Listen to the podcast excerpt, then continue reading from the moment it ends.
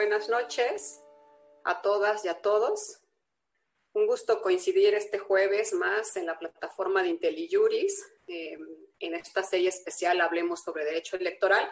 Antes que nada, quiero agradecer a todas las personas que nos estuvieron acompañando el año pasado en la plataforma y a los panelistas que también nos aportaron su conocimiento y su experiencia que contribuye y seguirá contribuyendo en nuestra formación en la materia electoral.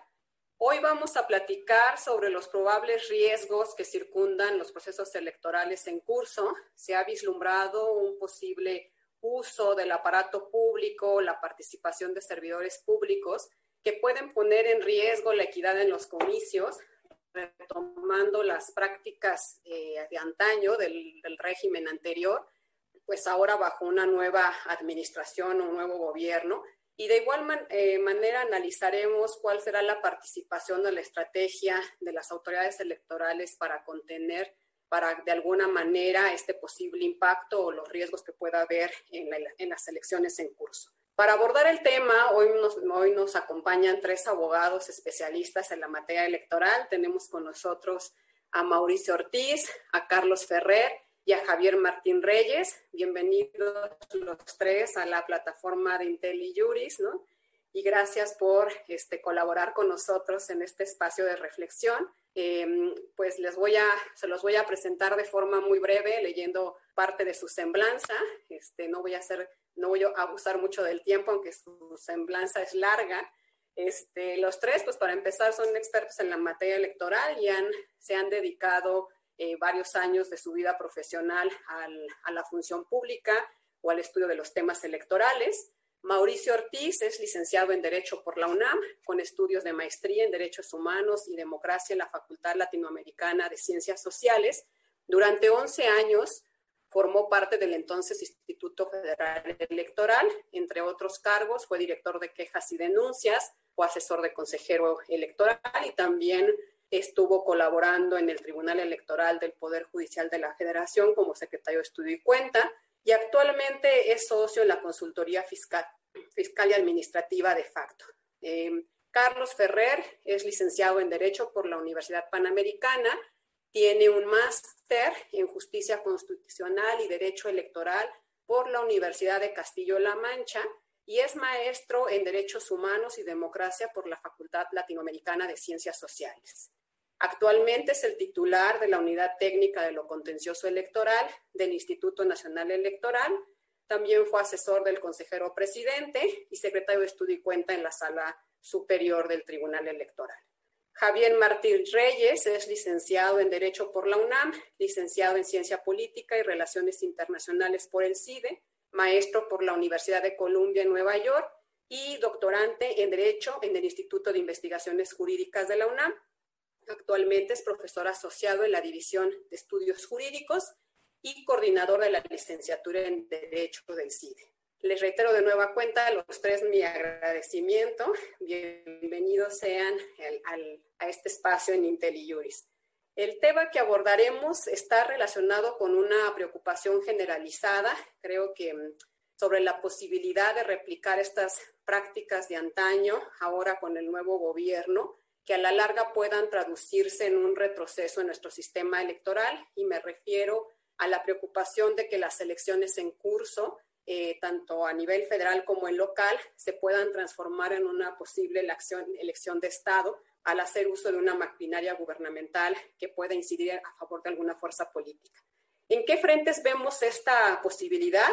Pues por un lado, en el uso de programas sociales o las acciones gubernamentales, Creo que esto pues no es nuevo desafortunadamente en, nuestro, en nuestra experiencia en, en México, pero eh, en esta ocasión en específico pues tenemos una, una figura por ahí de un grupo de, de, servidores públicos que se denominan servidores de la nación o siervos de la nación, que pues tienen una preocupación especial porque este, este, este grupo de servidores públicos está, está encargado ahora de crear un padrón de beneficiarios, ¿no? Que implica, pues, que están haciendo visitas a las diferentes, este, eh, a, nivel nacional, tocando puertas, tomando datos para poder conformar este patrón, este padrón, pero lo preocupante también es que muchos de estos servidores públicos pues eh, provienen de una estructura que nació en el proceso electoral pasado, que fueron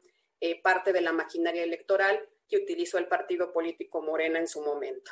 Por otro lado, también tenemos eh, las llamadas mañaneras, ¿no? que es un ejercicio de comunicación que implementó el Ejecutivo Federal desde que inició su gestión gubernamental como un mecanismo de información a la ciudadanía pero que en estos últimos días pues ha estado usando para plantear también algunos posicionamientos o eh, opiniones del Ejecutivo Federal respecto a los temas electorales. Y por último, pues la coincidencia del inicio de la campaña de vacunación con muy probablemente las campañas electorales y la jornada electoral, que ha sido un tema que, que ya se está empezando a usar en, eh, pues, incluso en la propaganda política de los partidos políticos, quienes han estado capitalizando los logros de gobierno e incluso han estado hablando de la posibilidad de donar tiempos en radio y televisión o parte de sus prerrogativas eh, que reciben em, del financiamiento público. En este contexto, pues el INE ha emitido diferentes lineamientos, ha estado realizando distintas acciones para poder contener de alguna manera estas, estas preocupaciones sin embargo, pues hay que ver si esto em, será suficiente para poder evitar un daño mayor en, los procesos electorales. Y lo chusco, lo irrisorio del tema es que estaba recordando que justo uno de los argumentos que planteó en su momento el partido político Morena en la elección pasada del Estado de México era em, que había habido una elección de Estado en el Estado de México para la elección del cargo de gobernador por la, por la injerencia de servidores públicos federales y del uso de programas eh, sociales en la época de campañas. En algún momento incluso varios este, militantes y simpatizantes de este partido este, empezaron a solicitar a las autoridades electorales que hubiera una suspensión de los programas federales en las campañas del Estado de México. ¿no? Y ahora parece que nos encontramos en un contexto similar, pero a partir con cambio de roles en las fuerzas políticas. Y bueno, este, Javier, me gustaría empezar contigo esta charla, ¿no? quienes te conocemos y te seguimos en las redes sociales y hemos leído tu trabajo de investigación. Hemos visto que has estado pues, muy al pendiente de los sucesos que están caracterizando esta elección y también pues, de las actuaciones del gobierno federal. Y por eso me gustaría preguntarte, ¿crees que estamos ante un posible riesgo del uso de todo este aparato burocrático de los recursos públicos de frente a los procesos electorales en curso. Em, si, ¿Cuál sería tu balance, no? ¿O cuál es tu opinión al respecto? Adelante, Javier. No, pues bueno, muchas gracias por la, por la invitación. De verdad es un lujo estar aquí eh, con, con, contigo, Nadia, y obviamente también ¿no? con, con Carlos y con, y, con Mauricio.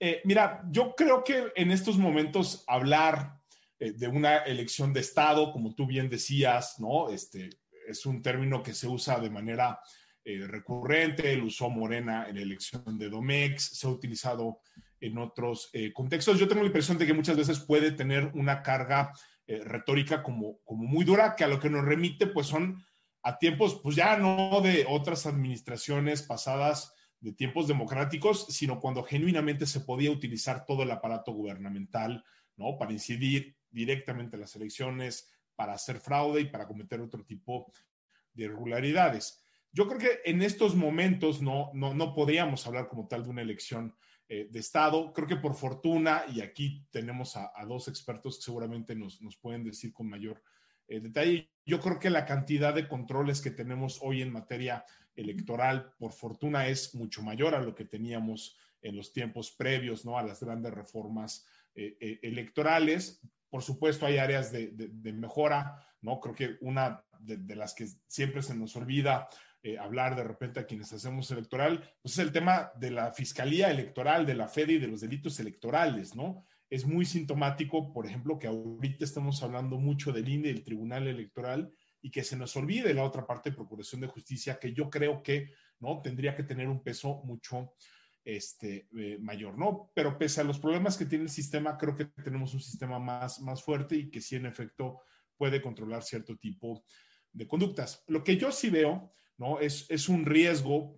Justo de lo que decías, de que se utilice el aparato burocrático y los recursos eh, públicos para incidir de manera ilegal en las elecciones. Ahora, este es un riesgo viejo, ¿no? No es un riesgo eh, que surgió después de 2018 este, y creo que como, como muestra basta un botón. ¿no? Seguimos sin tener una, una ley reglamentaria del, del artículo 134 constitucional, a pesar de que el Congreso de la Unión se dio a sí mismo, ¿no? Este, 30 días para emitir esta ley, ¿no? Desde el 13 de noviembre de 2007. Y ese sigue siendo, creo que, un eslabón clave, ¿no? Porque lo que tenemos, creo que es un problema estructural del Estado mexicano para controlar adecuadamente el, gasto en general, no solo el gasto que termina siendo utilizado con fines eh, eh, políticos o partidistas, sino el control ¿no? De, de, la corrupción que sabemos que hay en creo que todos los niveles de, de, gobierno. Y ese es un problema que va mucho más allá de lo electoral y que haríamos muy mal en tratar de solucionarlo desde lo electoral. Es decir, pensar que vamos a poder poner a línea que fiscalice el gasto de todo el gobierno federal, los estatales y los municipales, creo que es una auténtica eh, locura. Y de nueva cuenta, ese es un pendiente, déjenme ponerlo así, del, del Estado mexicano eh, eh, como tal. ¿no? Eso creo que estaba presente antes con otras administraciones y sigue estando presente en este momento. Y de nueva cuenta, creo que eso no lo vamos a poder resolver en el ámbito electoral. Lo que sí creo que es, es nuevo y que de alguna manera viene a agravar los problemas que ya eh, tenemos son por lo menos tres factores, ¿no? La primera es que por primera vez en la historia democrática de México tenemos unas claras mayorías y un gobierno unificado a nivel eh, federal, ¿no? Esto nunca había sucedido desde 1900. 97, ¿no? Si volteamos a ver qué es lo que está pasando en las entidades federativas, Morena y sus aliados ya controlan un número importante de gubernaturas y además controlan un número eh, eh, muy significativo de legislaturas locales. ¿Y por qué creo que esto es relevante para la materia electoral y para el control del gasto? Bueno, porque estos gobiernos unificados lo que hacen es limitar los contrapesos legislativos que hay en el control eh, del gasto eh, público, ¿no? Y eso creo que sí nos abre un escenario un poco inédito. Hoy sabemos, por desgracia, la Cámara de Diputados no va a ser un buen fiscal o un buen fiscalizador, ¿no? Del, gasto público del gobierno federal y eso sí es algo que, tendría que preocuparnos, ¿no? La segunda es que tenemos como nunca, creo que también eh, un gobierno federal que es particularmente renuente a sujetarse a los límites que, que le impone la Constitución eh, y, las leyes, ¿no? Ahí tenemos los ejemplos, ¿no? Este, este intento por no, suspender la difusión de propaganda eh, gubernamental con la transmisión ininterrumpida de las, de las mañanas. Y ahí está el otro gran ejemplo que tú ya también apuntabas, Nadia, que es el tema de los servidores de la nación, ¿no? Creo que es la primera vez, de nuevo cuenta, en la historia de la democracia mexicana, que una estructura puramente partidista pasó casi completa a la administración pública y hoy está operando los programas eh, este, sociales, ¿no? Esa combinación entre tener una organización con una lógica electoral y encargarla de la implementación de los programas sociales, creo que también es una combinación que nos tendría que preocupar este, y, mucho, ¿no?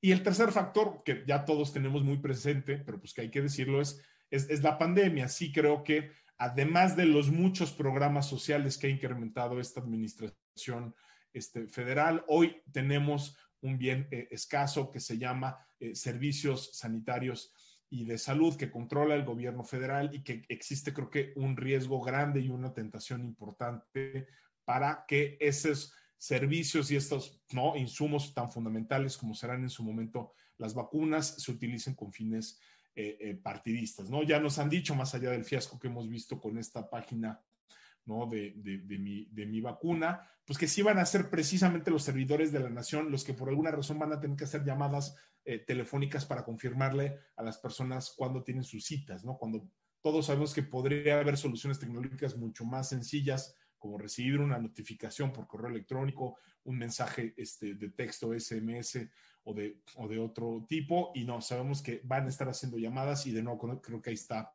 la tentación. Creo que si vemos ese conjunto de circunstancias, entonces sin nadie lo que vamos a tener es probablemente no un escenario para llamarlo no elección de Estado, pero sí condiciones mucho más propicias para que esas deficiencias estructurales se traduzcan en oportunidades concretas para utilizar al aparato gubernamental con fines políticos en contra de lo que marca la Constitución.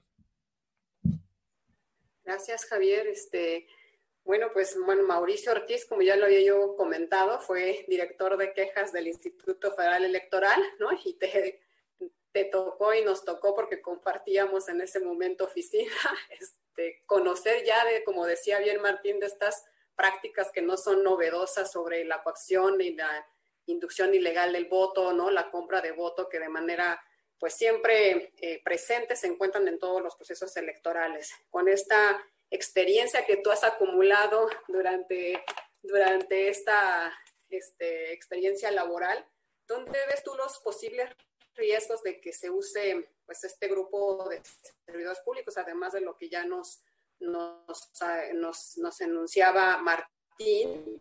Eh, es decir, de qué manera se puede a lo mejor eh, vigilar, ¿no?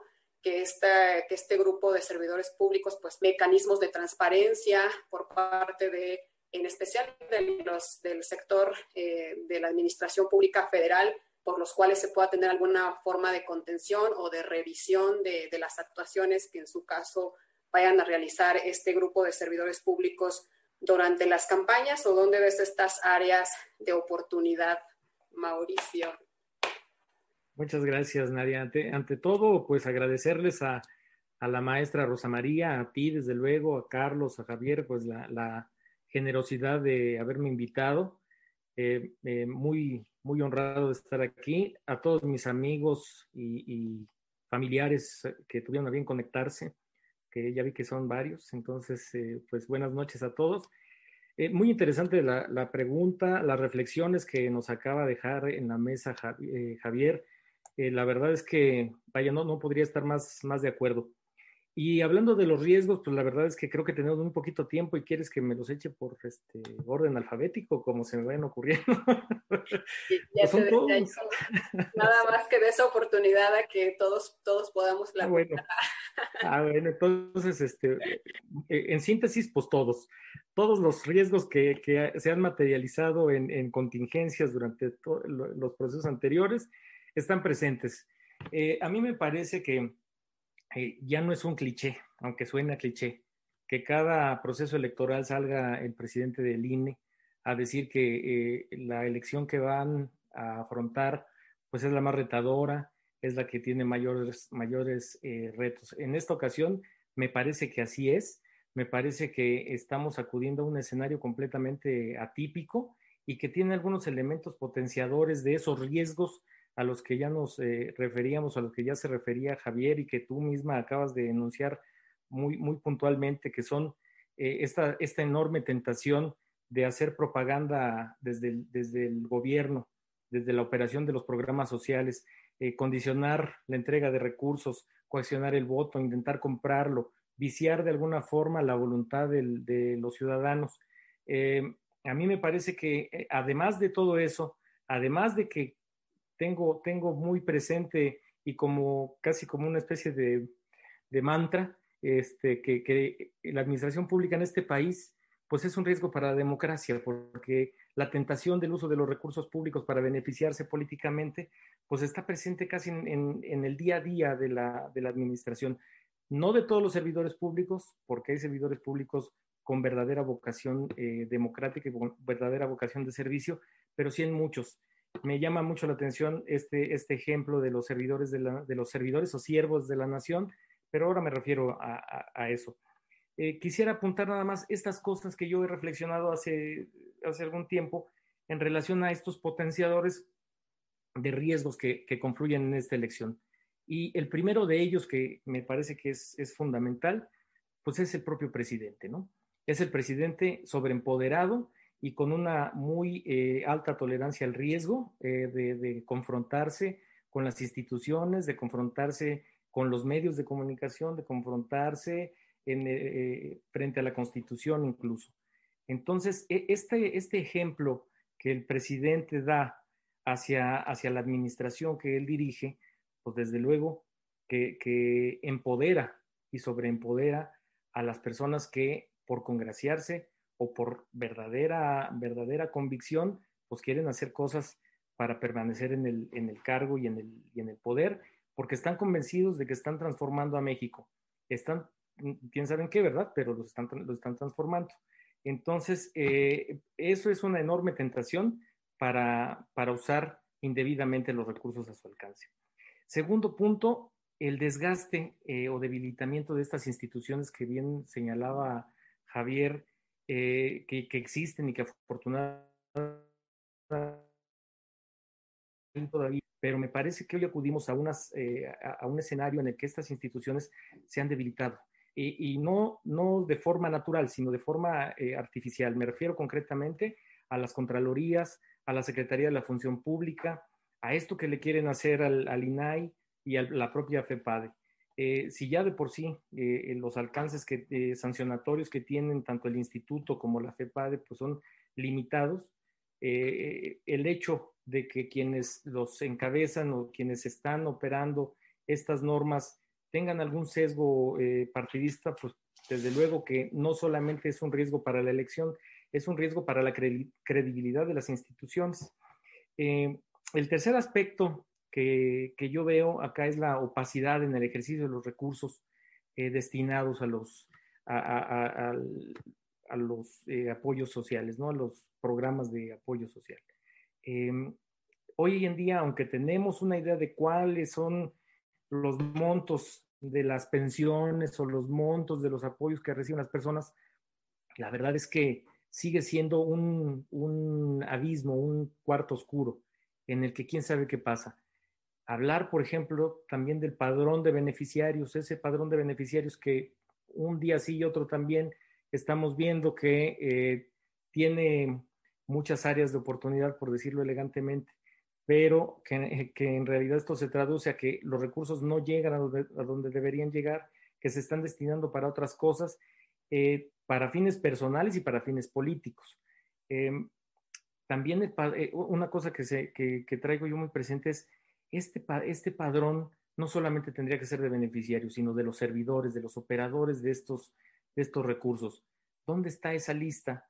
¿Dónde está esa lista donde estas personas, eh, pues de entrada deberían declararse apartidistas, ¿no?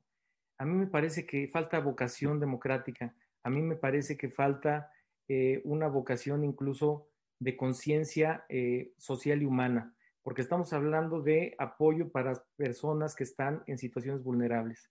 Estamos hablando de condicionamiento en el sector que más eh, eh, se enfrenta a, mayores a mayor escasez en este país.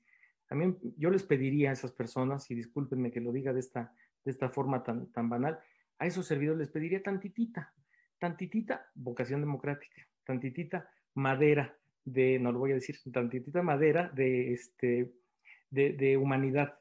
Eh, insisto, no todos, hay gente que está convencida, convencida de que lo que está haciendo y, que diario se levanta y hace su trabajo, pero hay otros que no les importa eso. Em, bueno, ese es otro, otro de los potenciadores de, del riesgo y para eh, concluir con, con, la última, con el último de los cuestionamientos en el sentido de, que, de qué se puede hacer, bueno, ya Lina tiene mucho que hacer.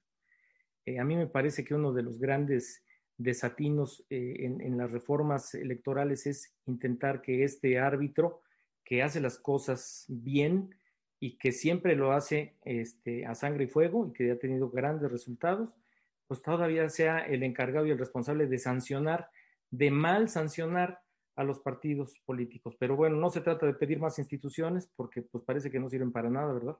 Este, entonces, bueno, algo que podríamos hacer y algo que se me antoja eh, desde el imaginario y desde algo muy deseable es, eh, por ejemplo, pedirle al INE que se acerque a estas instituciones, concretamente a los que operan los programas sociales, y que reactiven el, esquema de Contraloría Social.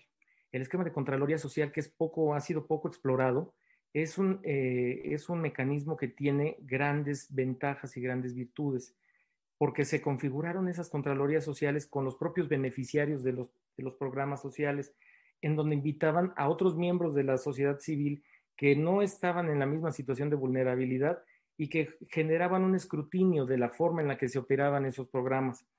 Entonces, eh, hacer un poco eh, énfasis en eso Y una cosa más que, me encantaría ver y que yo creo que ya es tarde para este proceso, pero es un INE que se encarga de ser un contrapeso mediático, que tiene que participar en, en el fomento de la cultura cívica, en, en, llevar el mensaje hacia la población, hacia la ciudadanía, de que lo que reciben como programa social no es un, una dádiva graciosa ni del presidente, ni de un gobernador, ni de nadie, sino que es eh, aportación solidaria de los impuestos que tú y yo pagamos.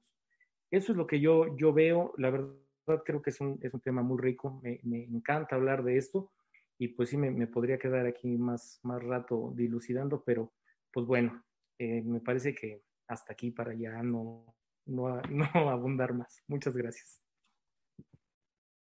Gracias, Mau. No, es que sí es un tema que tiene muchas aristas y yo en realidad para no quedarnos cortos y, y poder tratar este, los tres temas, con independencia de las réplicas que ya se pueden ir dando respecto a lo que cada uno está diciendo. De hecho, en el chat que tenemos aquí con las personas que nos escuchan y nos están siguiendo, pues también ya están emitiendo bastantes opiniones al respecto.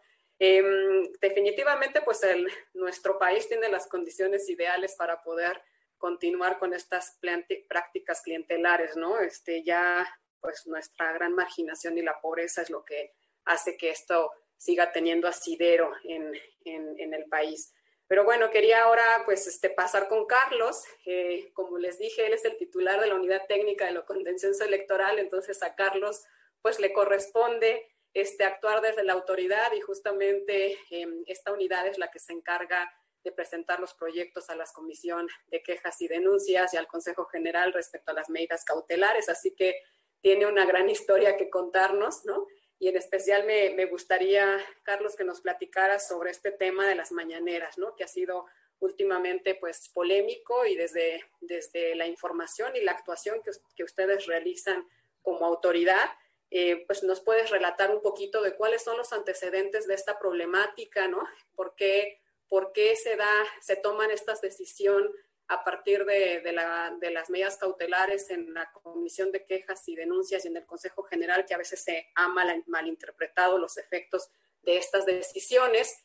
Eh, pues el tema de si efectivamente estas medidas cautelares son una censura para el presidente respecto a su ejercicio de libertad de expresión, eh, cuáles son como los, o sea, que no es una actuación tampoco individual del INE, ¿no? sino está basada justamente en precedentes de las propias autoridades jurisdiccionales. Bueno, en general, ¿qué nos, qué nos este, puedes contar sobre, este, sobre esta problemática, Carlos?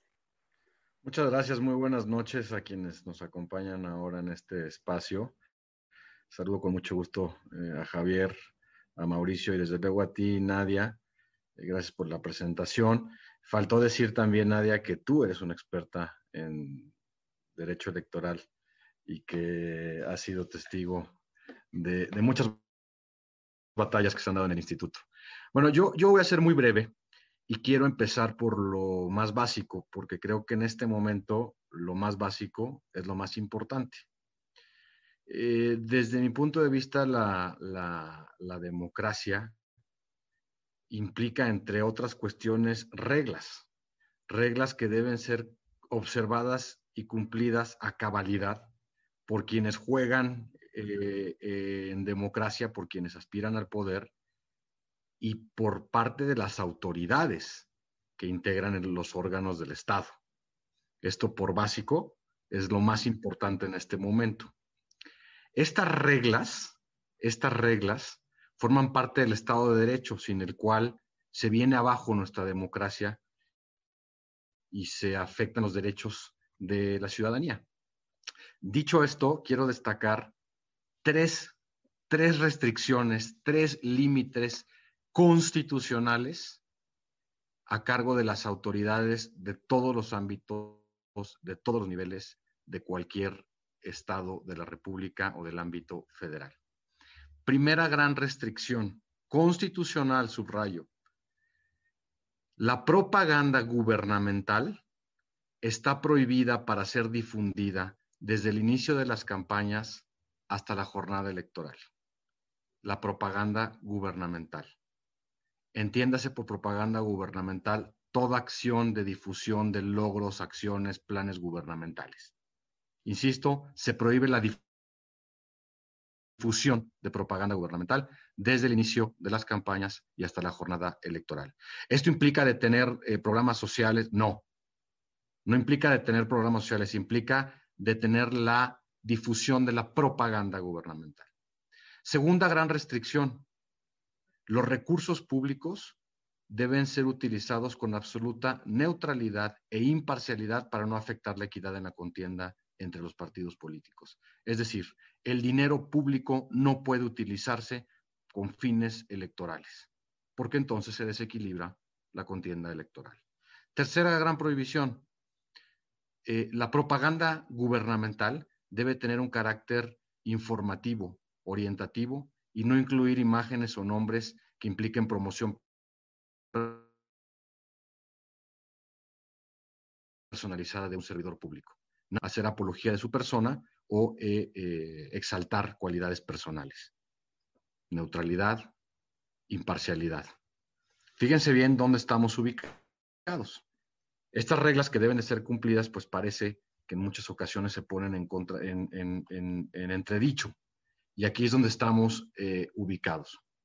Ahora, dicho esto, ¿qué pasa con las conferencias llamadas mañaneras?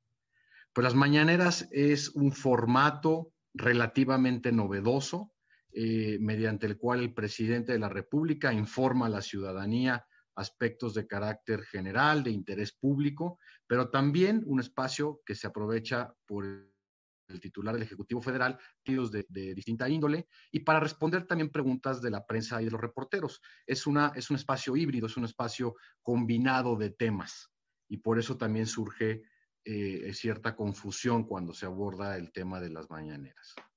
Ahora bien, como esta, eh, este formato de comunicación política del presidente contiene la difusión de logros de gobierno, en parte puede ser asimilado a propaganda gubernamental. Por esta razón, porque difunde acciones o logros del gobierno. Es propaganda gubernamental en esta parte de la mañanera. Dicho eso, ¿qué ha determinado el Instituto Nacional Electoral? ¿Y cuáles son los criterios que hasta el momento prevalecen respecto de este tema de las mañaneras. Uno, cuando hay procesos electorales, se debe de suspender la difusión íntegra e ininterrumpida de las mañaneras desde las campañas y hasta la jornada electoral. ¿Por qué? Porque así lo establece el artículo 41 constitucional. El INE no lo inventó, el INE no lo, no lo impuso, simplemente acata y eh, cumple con lo que establece la Constitución.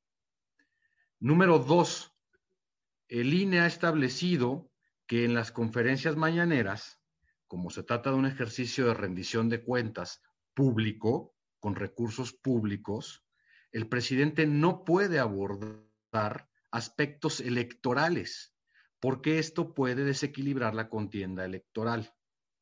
En otras palabras, el presidente de la República y ningún otro servidor público pueden utilizar recursos públicos con fines electorales, porque se trata entonces de una ventaja indebida que puede afectar la equidad en la contienda. Estas son las dos grandes vertientes sobre las que, ha, eh, sobre las que se ha pronunciado el Instituto Nacional Electoral a través de medidas cautelares quiero subrayar que nunca se ha establecido, mucho menos ordenado, la cancelación de las conferencias mañaneras. Nunca se ha solicitado, ni siquiera se ha investigado o establecido que eh, las conferencias mañaneras deben ser canceladas. Por supuesto que no, es un, es un ejercicio de rendición de cuentas, insisto, que puede ser genuino, auténtico y que puede ser retomado por la prensa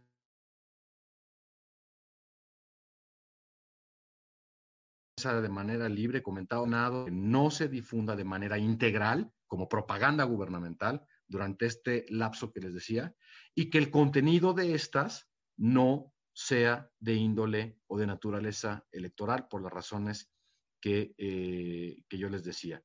No hay ningún tipo de censura, esto también quiero ser eh, muy claro, el presidente está en libertad, el presidente y cualquier otro servidor público están en libertad de eh, eh, continuar con este tipo de ejercicio de dación de cuentas, de rendición de cuentas, siempre y cuando se sujeten a los límites que establece no el INE, que establece la Constitución.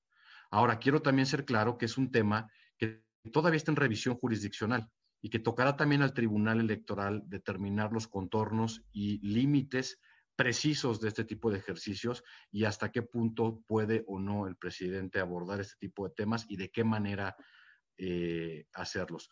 Yo me quedo con esta parte porque entiendo que el tiempo es eh, reducido, pero me, parece, me parecía muy importante destacar desde lo básico dónde estamos ubicados y qué es lo que ha dicho el INE al respecto. Gracias, Nadia. Gracias, Carlos. ¿no? Y de hecho, y bueno, yo creo que este, también es importante decir que pues están los criterios de la sala regional especializada, que también no es algo que, que, sea distinto a lo que ha estado decidiendo ahora el Instituto Nacional Electoral, ¿no? Aunque, como bien dices, está pendiente el pronunciamiento por la sala superior.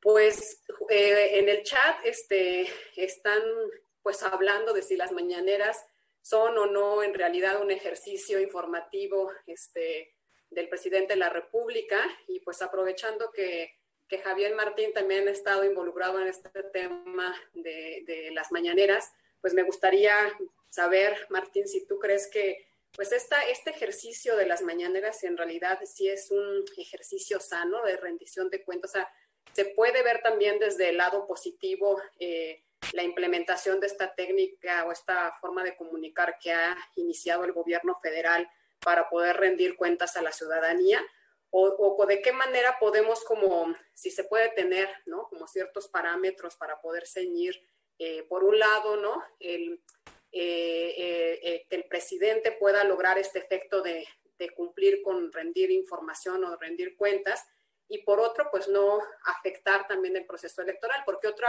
cuestión que también está involucrada con las mañaneras, pues son no solamente el que se transmitan este, de manera íntegra en las campañas, sino que sea usado para dar opiniones este, ya en el contexto electoral que puedan incidir de forma directa en la contienda, como decía Carlos, infringiendo el principio de imparcialidad. Eh, si nos puedes dar también tu opinión, Javier. Eh, no, bueno, a ver, creo que eh, Carlos, por fortuna, ya nos puso muy bien el panorama, tanto normativo ¿no? ¿Qué es lo que dice la Constitución? Y quizá habría que recordar de dónde vienen paradójicamente esas normas que hoy tenemos en, la Constitución, como, como la parte, digamos, de cuál ha sido el criterio, ¿no? Que, ha sostenido el INE, que además a mí me parece que es, es, muy sensato y es, y es muy correcto.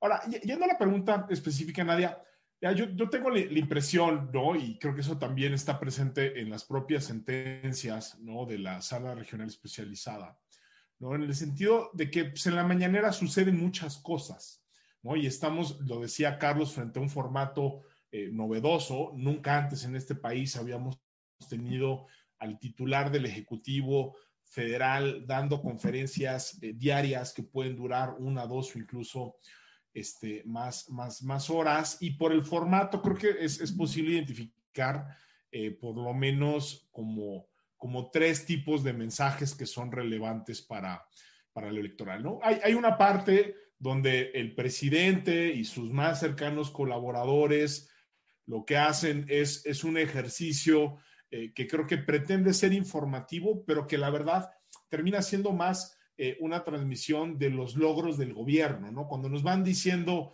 cómo va el avance del tren Maya, cómo va el avance del nuevo este, aeropuerto, cuáles son las acciones que está tomando el, gobierno, pues lo que tenemos es eso, es, es, un spot, ¿no? Muy largo, que puede ser de 10, 20, 30, 40 este, minutos, pero donde básicamente pues es el gobierno diciendo, miren qué bien estamos haciendo eh, las cosas y en eso yo creo que el contenido del mensaje claramente es asimilable a la propaganda gubernamental.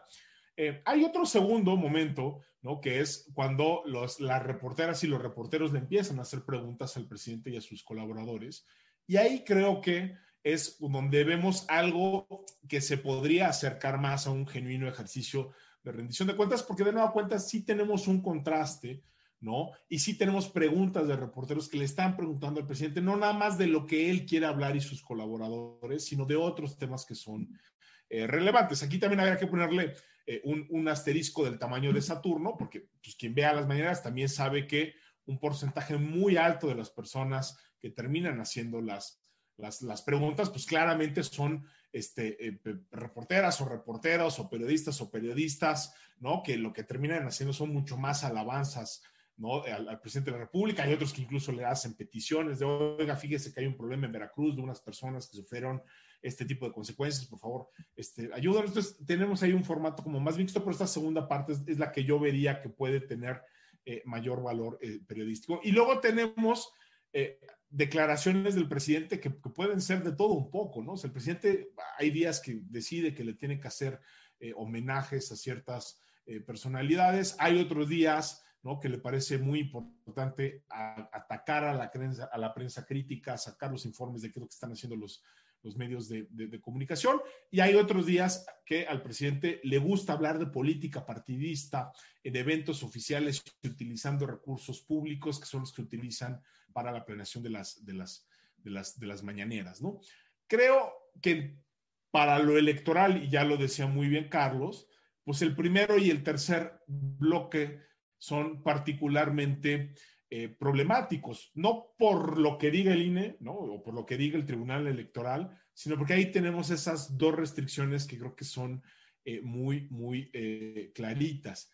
El caso de las mañaneras, de verdad, a mí me cuesta muchísimo trabajo entender por qué ha generado tanto polémica, ¿no? Porque a mí sí me parece que, de nueva cuenta, el criterio que ha adoptado la sala especializada y el INE es muy sensato. O sea, es lo único que se está prohibiendo, ya lo decía Carlos, es la transmisión ininterrumpida. O sea, lo, único que le están diciendo a las estaciones de radio es, oye, tú no puedes transmitir dos horas completas de la mañanera ininterrumpida, porque eso no es un ejercicio periodístico. O sea, es, y permítanme la metáfora, como si abriéramos un, un, un periódico impreso y lo único que nos encontráramos son o boletines de prensa o la transcripción de conferencias de prensa que dan ciertos órganos. Sabemos que la labor periodística no es eso, ¿no? En, los periódicos encontramos notas informativas, pero también encontramos artículos de opinión, encontramos crónicas, encontramos...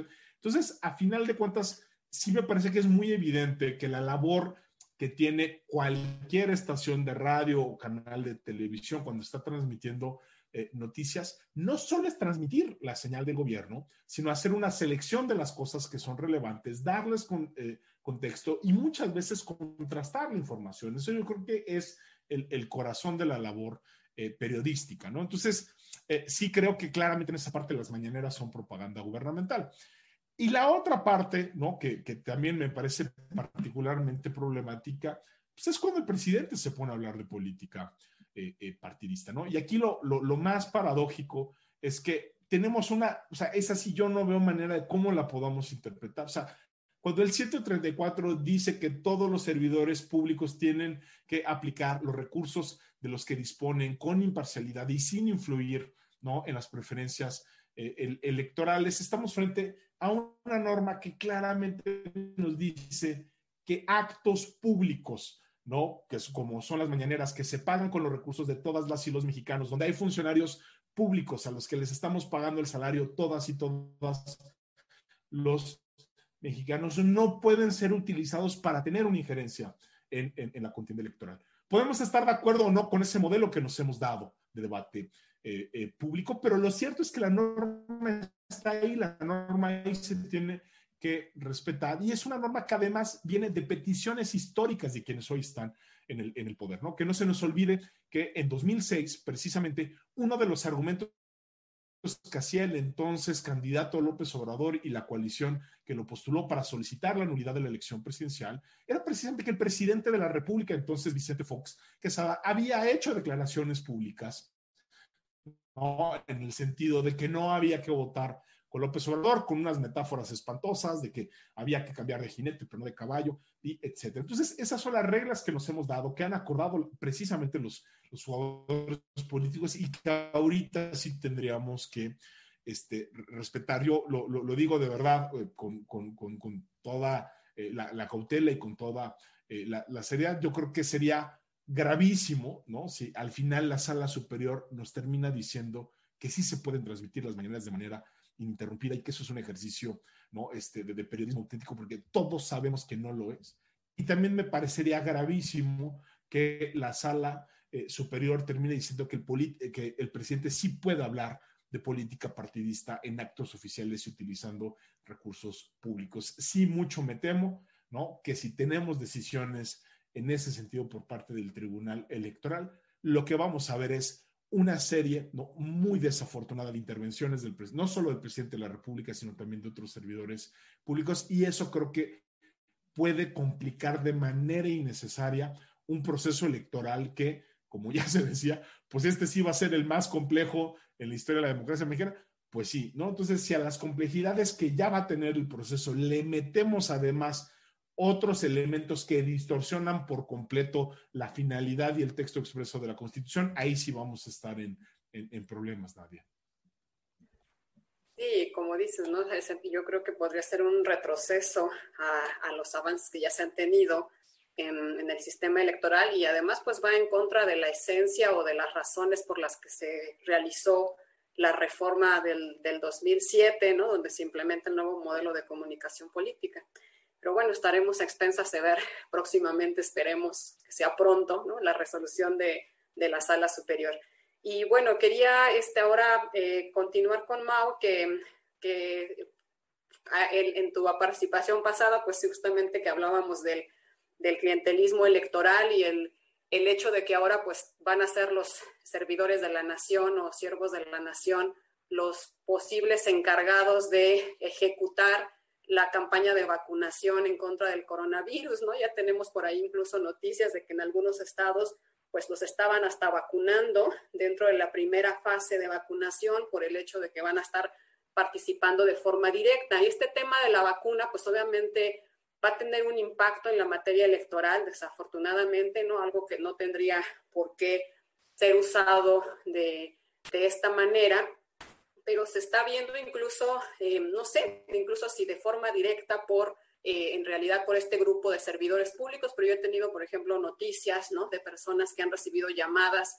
este, telefónicas pidiendo datos supuestamente para formar parte del, del padrón de, de, que van a ser este, vacunados. Les piden incluso hasta datos relacionados con con la, con la credencial del lector, una, este, realmente información que no tiene nada que ver con la, con la plataforma que hace un par de días este, empezó, eh, se inició por parte del gobierno federal, ¿no? Entonces, em, ahora el, problema va a ser justamente que este grupo ya de, de, servidores públicos que ya habías apuntado hace un momento cuáles son los riesgos que hay de, de, que sean los encargados de la implementación de los, de los programas sociales, pues sean ahora los encargados de, este, de ejecutar la campaña de vacunación, ¿no? Este, que algo que en principio pues no tendría razón, porque pues por lo menos yo creo que enfermeras o enfermeros son los que tendrían que acudir a las casas a aplicarla. Este, bueno, pues tú cómo ves ahora esta parte de,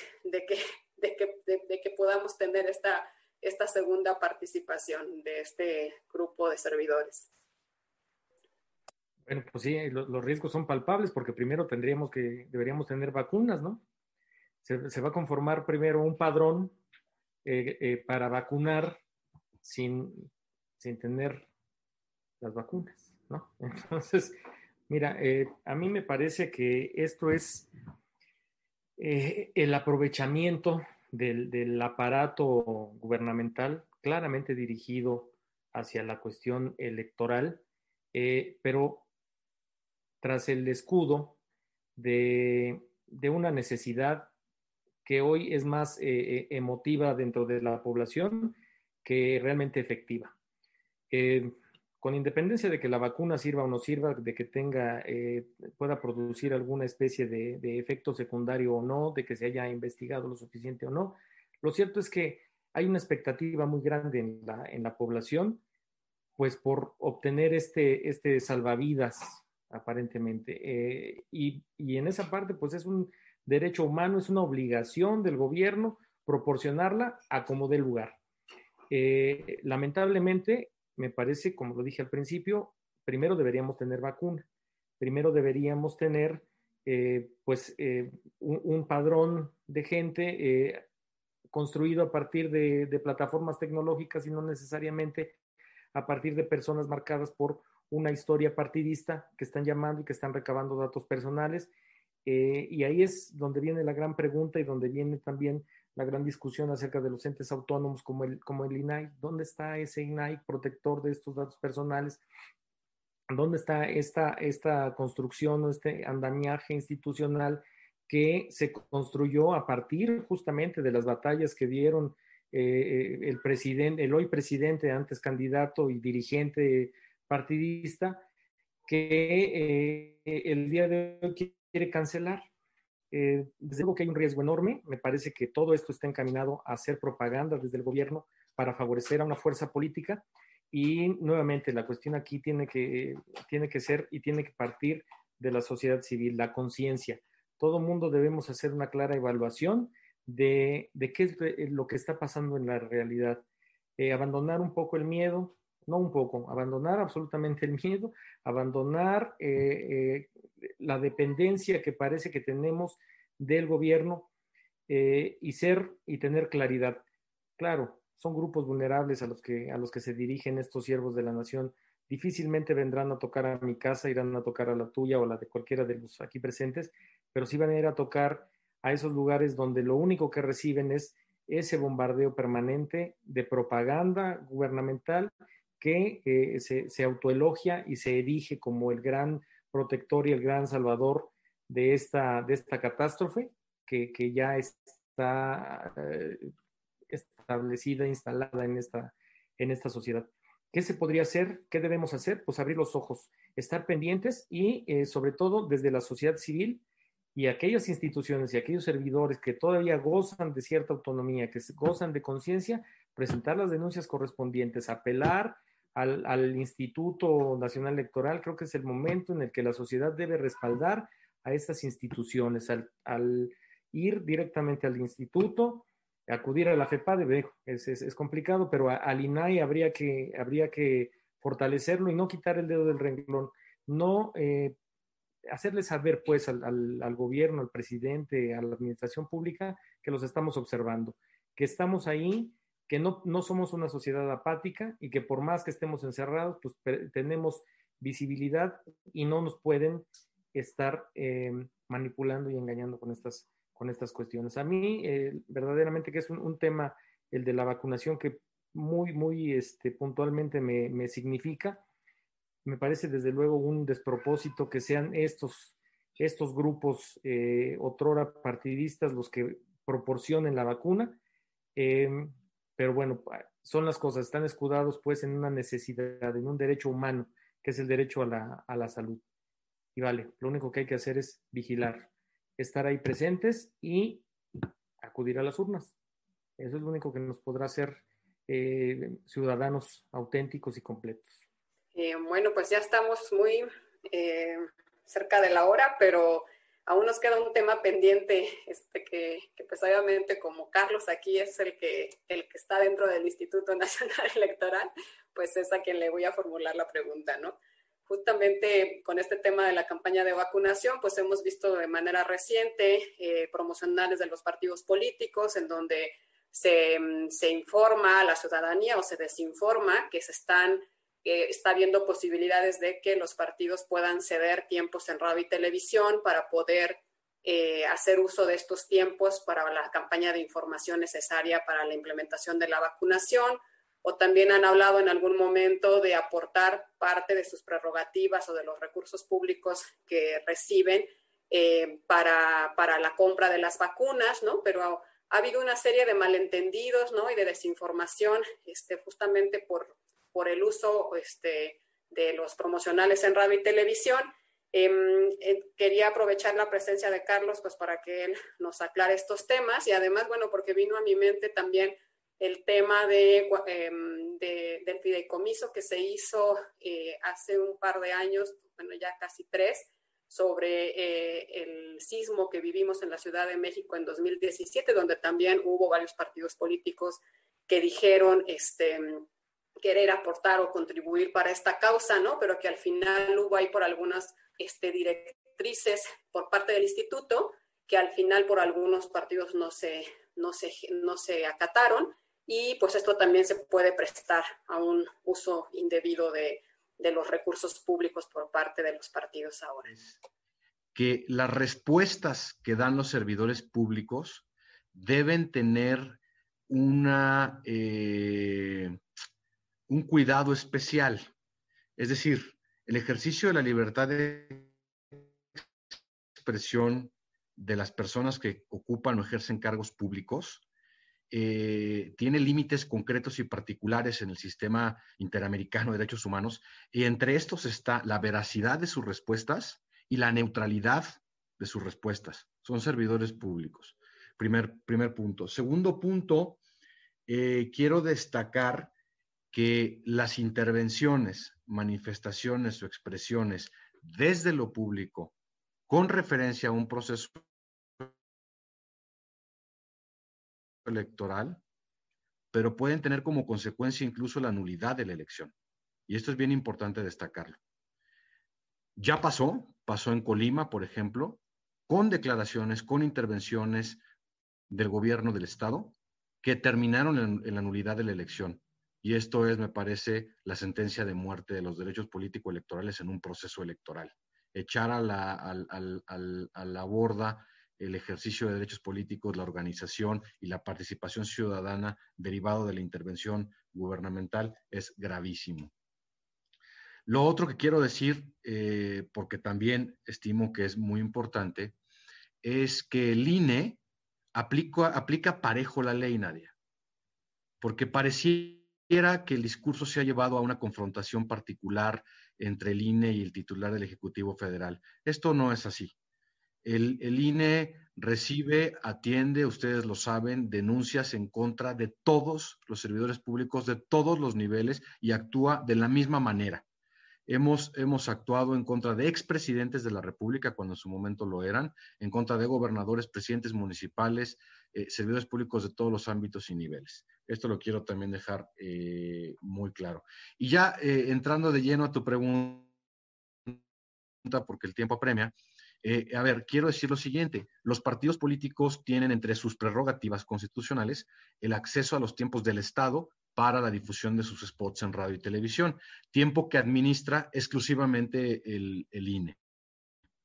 Dicho eso, los tiempos que tienen los partidos políticos solamente pueden ser destinados para los fines que eh, constitucionalmente están previstos para los partidos políticos. No pueden utilizar sus tiempos para donarlos a terceros, para difundir una información distinta a sus actividades. Ahora bien, estamos pasando por una época excepcional donde hay un tema de salud muy delicado a nivel eh, nacional e internacional. ¿Y qué, estableció el INE eh, para, para hacer frente a esta situación? Estableció que si un partido político desea renunciar a sus prerrogativas para que estos tiempos sean utilizados por el Estado mexicano en una campaña de salud, debe de notificárselo al Instituto Nacional Electoral y notificarle las condiciones, los tiempos las modalidades de esta renuncia de tiempos. El, eh, el, INE toma nota de esta renuncia de tiempos, la Secretaría de Gobernación, en su caso, hace uso de los mismos para esta finalidad de combatir la, la pandemia e informar a la ciudadanía y se lo comunica el Instituto Nacional Electoral para que éste difunda eh, los spots eh, correspondientes. Esa es la única ruta, la única ruta jurídica permitida como la que se está viviendo. Pero también quiero dejar en claro, para que no se genere confusión, que los partidos políticos en sus spots, en los tiempos que les corresponden, sí pueden hacer mención, pueden hacer alusión y referencia a logros o acciones de gobierno. Se puede tomar ventaja de lo que han hecho los gobiernos y al revés, pueden criticar y cuestionar lo que se ha hecho y lo que no se ha hecho por parte de los gobiernos. Esto forma parte del debate político eh, con natural en cualquier sociedad democrática. yo me quedo con eso. Eh, nadie espero que haya contestado tu pregunta. Gracias, Carlos. Este, bueno, pues quiero, quiero informarles que hemos tenido buena audiencia. Como dice Mau, todos los amigos, los familiares, ¿verdad? Están conectados. Este, y bueno, mucha participación en el chat. Como les decía, este, estamos em, concluyendo ya casi con el tiempo, pero bueno, no quiero dejar de, de, también de atender algunas inquietudes o temas que he podido rescatar aquí del chat, porque pues ha habido muchas expresiones, este, incluso también saludos y felicitaciones a, ustedes por la, explicación tan clara que han realizado. Y bueno, veo, eh, como les voy a plantear en general, como tres aspectos que han puesto aquí en el chat, eh, para que les voy a dar como este, la participación final, si quieren cerrar y si alguno de ustedes quiere abordar este, alguna, alguna temática en especial, ¿no? Por ejemplo, nos preguntan por aquí si, si el INE eh, no puede emitir algunos lineamientos para evitar justamente que se mezclen eh, el uso de los programas sociales con la elección. Creo que ahí este, tenemos ya algunos este, criterios y precedentes eh, al respecto. Em, también nos están preguntando em, cuáles son las autoridades entre las cuales eh, se pueden incluso presentar quejas por parte de los ciudadanos y poder hacer como una labor desde la ciudadanía para poder impedir este tipo de actos. Y este, por otro lado también nos están poniendo pues cuáles son la participación de otras autoridades, tanto electorales como, como, como gubernamentales en general. Por ejemplo, eh, qué participación tiene el Tribunal Electoral o la FEPADE también en este tipo de actos, porque a lo mejor nos centramos mucho en el Instituto Nacional Electoral o alguna otra autoridad que pueda coadyuvar o este, apoyar también en pues en evitar este tipo de conductas o que puedan permear este tipo de conductas, ¿no? Entonces les voy a dar este uso de la voz como, como íbamos en el rol, este, a ver qué, eh, si quieren dar eh, alguna opinión respecto de estas preguntas y cerrar también su participación. Javier, por favor. Ah, bueno, pues, pues rapidísimo, porque sé que ya estamos este, sobre el, el, el, tiempo. No, a ver, yo creo que esta última pregunta, eh, Nadia, eh, yo creo que es, es bien importante, ¿no? Eh, el foco de la atención suele estar en el Consejo General y en el INE, ¿no? Creo que en buena medida porque es una institución que funciona razonablemente bien, ¿no? Entonces es una institución que toma determinaciones eh, que pueden incomodar, ¿no? A los, a, los poderes de todos los eh, colores y de todas las, las, las procedencias, pero muchas veces se nos olvida, y eso ya lo apuntábamos, pues que prácticamente no hay determinación del INE que no pueda ser impugnada y eventualmente revisada por la sala superior eh, del Tribunal Electoral. Yo creo que uno de los grandes pendientes eh, que vamos a tener, y ojalá así sea de aquí hasta que concluyan toda la etapa de calificación de las muchas elecciones que vamos a tener, es genuinamente darle un seguimiento a la actuación de las autoridades.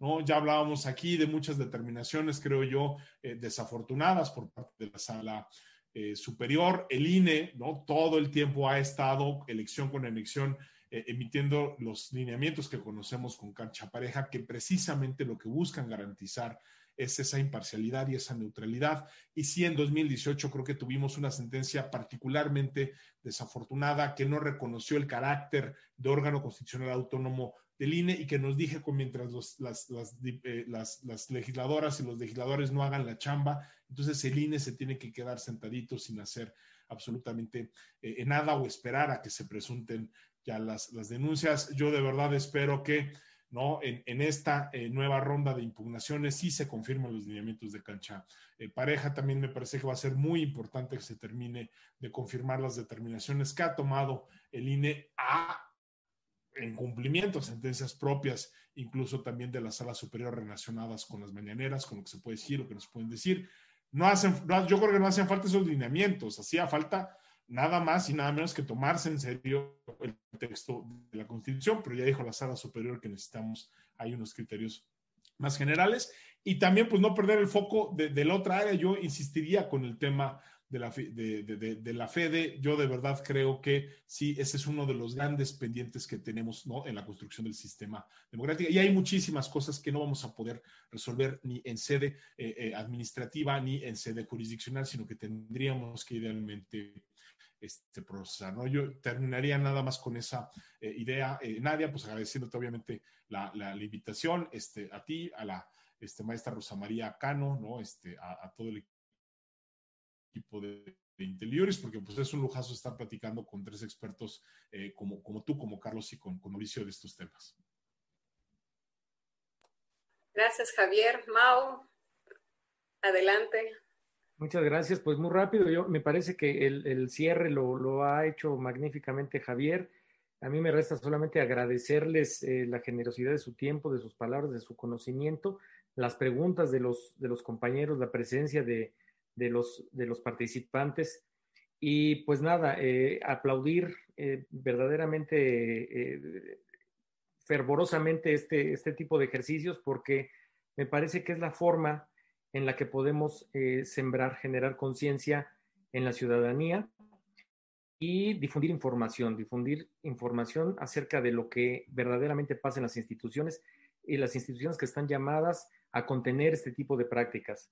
No todo es la mañanera, no toda la verdad está en la mañanera, no toda la verdad está en el tribunal, ni toda la verdad tampoco está en el INE, pero me parece que entre todos podemos conseguir eh, una, un mejor entorno democrático para, este país. Muchas gracias por la, por la invitación. Yo encantado de saludarlos y pues nada, que estén muy bien. Hasta luego. Gracias, Mau. Carlos. Pues rápidamente yo suscribo plenamente lo que han comentado Javier eh, y Mauricio en esta última ronda. Eh, y yo diría, contestando concretamente a la pregunta, sí, el INE ha emitido lineamientos, ha emitido acuerdos, que no son otra cosa en realidad que una concentración de los criterios ya establecidos y una, una, una compilación de precedentes y una reiteración de lo que la Constitución y la ley dicen. Es la suerte que tampoco es que el INE esté legislando o inventando algo que no esté previsto o que no se haya dicho por parte del propio INE y de los tribunales. Eh, eso por una parte. Y por otra parte, las denuncias, el, INE siempre está abierto para recibir eh, quejas y denuncias eh, en materia electoral, la FEDE en tema de delitos electorales y finalmente, y no hay que perder de vista que en cada estado hay un organismo público local electoral con competencia para investigar y tramitar quejas cuando la violación incida en la elección de ese o de cada estado de la República. No hay que perderlo de vista, esa competencia y eh, este federalismo electoral. Eh, Javier, Mauricio, a quienes nos acompañaron en, este espacio, eh, muy buenas noches. Pues muchas gracias y bueno, ya estamos en, la, en el cierre de los agradecimientos, ¿no? De nueva cuenta a todos los que estuvieron conectados, este, nos están mandando sus mensajes por, por, el chat. Eh, y nosotros, bueno, la verdad es que muy agradecidos con, con, los tres participantes. Este, no sería posible poder hacer estos ejercicios sin su buena voluntad y el, el tiempo que dedican para estos espacios. Y la verdad creo que estamos em, eh, también nosotros de alguna manera contribuyendo a informar a la ciudadanía porque no todos los que nos escuchan este, el día de hoy son abogados, ¿no? Sino en realidad son personas interesadas por estas problemáticas que nos están circundando este, en el contexto de los procesos electorales. Bueno, pues muy buenas noches a todas y a todos. Eh, nos vemos el próximo jueves con otro tema también interesante y un saludo a los tres, este, a los tres expositores. Me dio mucho gusto poderlos volver a ver, aunque sea a través de la pantalla. Buenas noches.